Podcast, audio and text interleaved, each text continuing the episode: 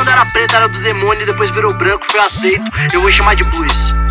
É isso, entenda. Jesus é blues. Falei mesmo.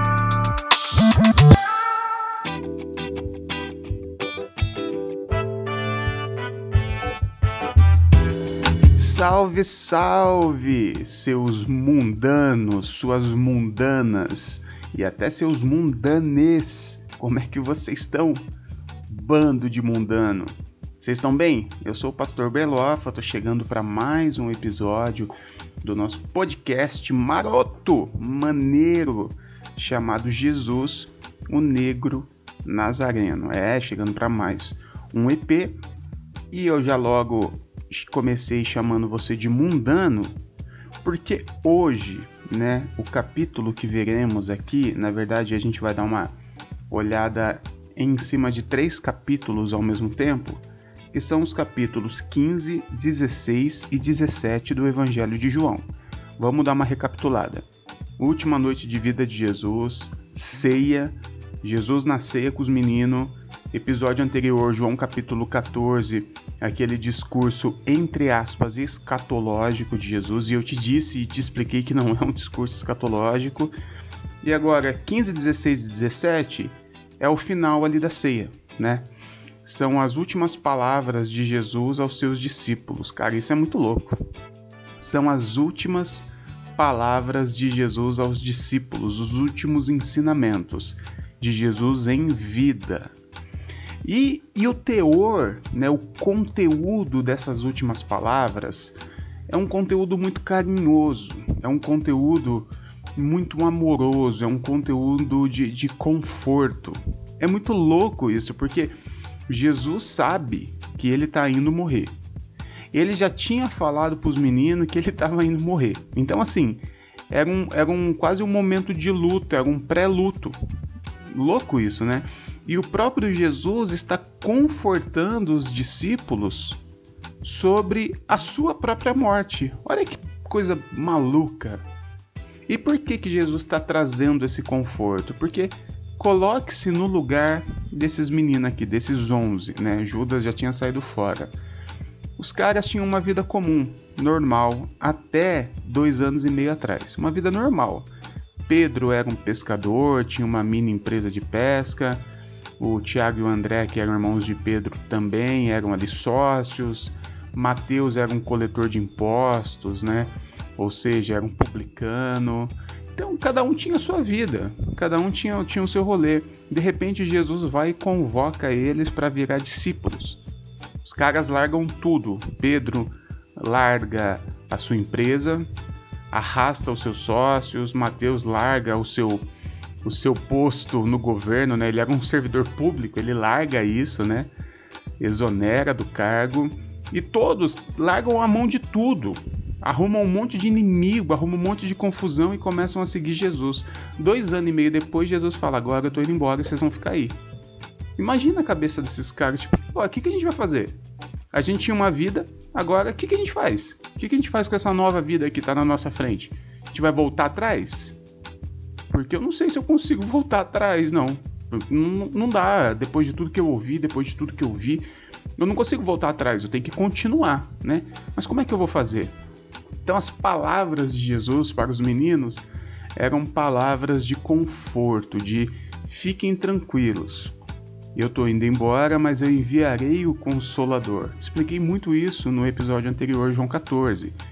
E o 15, 16 e 17, principalmente o 15 e o 16, continua Jesus falando muito sobre o Consolador que viria, que é o Espírito Santo que vem em Atos capítulo 2. Então Jesus está falando: fiquem tranquilos, vocês não vão ficar sozinhos. E aí nós entramos no capítulo 17, que é um capítulo extraordinário, porque 17 é a oração. É a oração de Jesus. O capítulo 17 todo é Jesus fazendo uma oração depois de dois anos e meio de ensino, depois de dois anos e meio de amizade, nas últimas palavras de Jesus, ele encerra os seus ensinamentos com uma oração. E é muito louco isso porque é Deus orando para Deus, né? Que, que louco. E Jesus ora para Deus, para o Pai, sobre os seus discípulos. E Jesus faz uma oração que é o capítulo completo aqui de, de, de João, capítulo 17, que Jesus fala: Olha, Pai, chegou a hora, glorifica o teu filho, para que o teu filho te glorifique. Você conhece a oração. É uma oração sobre unidade, né? O teor, o assunto principal desta oração aqui é o seguinte, Pai, eu e o Senhor nós somos um. Então que eles também sejam um, para que eles estando em nós, todos sejamos um só, para que o mundo creia que o Senhor me enviou. O que Jesus fala aqui no capítulo 17 é o seguinte: tem uma forma deles darem um testemunho sobre nós, tá? Tem uma forma deles viverem neste mundo de uma forma que o mundo veja que eles são diferentes. Como? Como que é essa forma? É usando uma roupa diferente? É ouvindo uma música diferente? É, é usando palavras diferentes? É, é, é fazendo o quê? É não fazendo algumas coisas que o mundo faz? Como, que, é que Jesus fala que esses caras, esses discípulos, essas pessoas poderiam fazer para dar testemunho dele mesmo, Jesus. E Jesus é muito claro em dizer que esse testemunho é a unidade dos discípulos. A proposta de Jesus é que os discípulos dele vivam de uma forma tão unida, de uma forma tão coletiva, de uma forma tão não egoísta, que as pessoas ao redor olhem e vejam e falem: caramba, tem alguma coisa de diferente. Não é o palavreado, não é a música, não é o, não é o gosto musical, não é a conduta, não é o, a roupa, mas é a forma que eles tratam uns aos outros. Eles tratam uns aos outros como se fossem eles mesmos. Isso é muito louco. Não há rivalidade, não há hierarquia, não há competitividade. O que há ali é um senso coletivo. Essa é a proposta de Jesus em João capítulo 17. E além disso, Jesus fala um negócio aqui que é muito louco, que eu quero ler para vocês, que é no versículo 15, que ele fala assim: Não rogo que os tire do mundo, mas que os proteja do mal. Não os tire do mundo. Que, na verdade, para quem sabe, esse aqui é o título do meu primeiro livro, não os tire do mundo, que é justamente baseado esse título em João capítulo 17. Que é, é na verdade, o livro é, esse foi escrito em parceria com meu parceiro, pastor John Souza. E nós tiramos esse título de João 17, que é Não os tire do mundo. Por quê? Porque o, o cristianismo ele criou uma parada muito louca. Na verdade, ele não criou, ele copiou. Ele copiou o dualismo platônico. Eu já falei para vocês, inclusive nesses podcasts anteriores, que o cristianismo ele é mais parecido com o platonismo do que com o evangelho.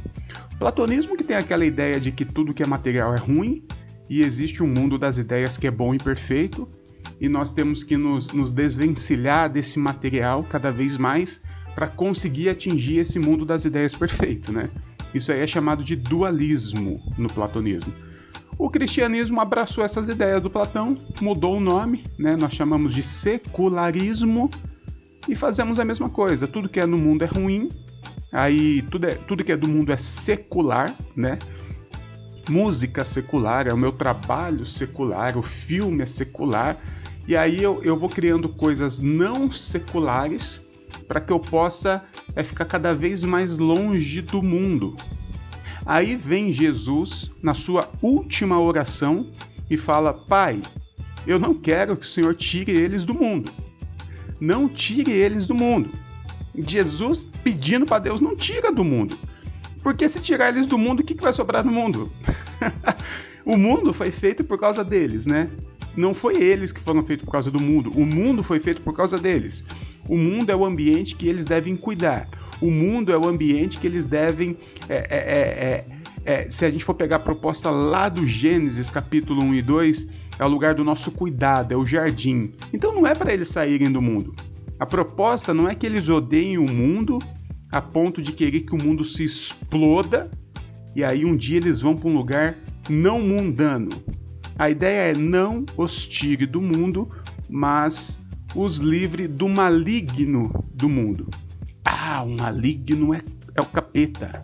O maligno é o Satanás. Não, se você tem ouvido bastante esse podcast, você sabe que não existe esse maligno fora de mim. Não existe essa entidade do mal. O maligno só tem um lugar dele se manifestar, que é em mim, que é em você, é dentro de nós. Então a oração de Jesus é: não os tire do mundo, mas livre eles de fazer o mal no mundo. Percebe? O mal do mundo só é mal por conta da nossa maldade. O mundo não é mal, o mundo é o mundo. O mundo é a criação, ele não consegue ser mal sozinho. O mundo não é mal, quem é mal somos nós.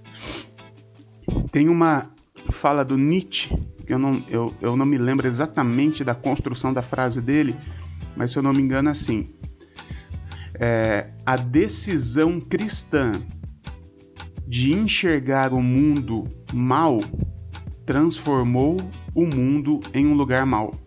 Percebe o que Nietzsche fala? E eu concordo absolutamente com ele.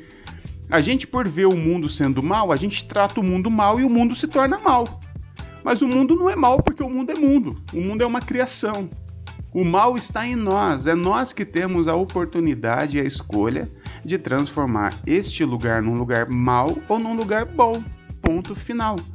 E Jesus está dizendo isso, Pai, eles não vão sair do mundo, tá? Porque esse é o lugar deles. Eu treinei eles dois anos e meio para que eles façam deste lugar agora um lugar bom. Não os tire do mundo, mas livre eles de fazerem deste mundo um lugar mau. Olha que, que, diferen que diferença na interpretação desse texto quando a gente olha com o olhar do Cristo e não com o olhar do Platão, né? Porque o Platão é chato pra caramba, tá bom? Eu posso te falar como um filósofo formado. Chato pra caramba. E aí a gente entende da onde o cristianismo conseguiu ficar tão chato assim. É daquelas ideias idiotas do Platão. E Jesus encerra sua oração no capítulo 17, né? Inclusive, o, o, começo do próximo capítulo é: Depois de terem cantado um hino, saíram para o Monte das Oliveiras. E a gente continua essa história aqui no próximo episódio. Eu vou ficando por aqui. Eu sou o Pastor Berlota. Não deixe de me seguir lá no Instagram. Eu, eu gero bastante conteúdo por lá também, tá bom? Beijos mundanos para vocês.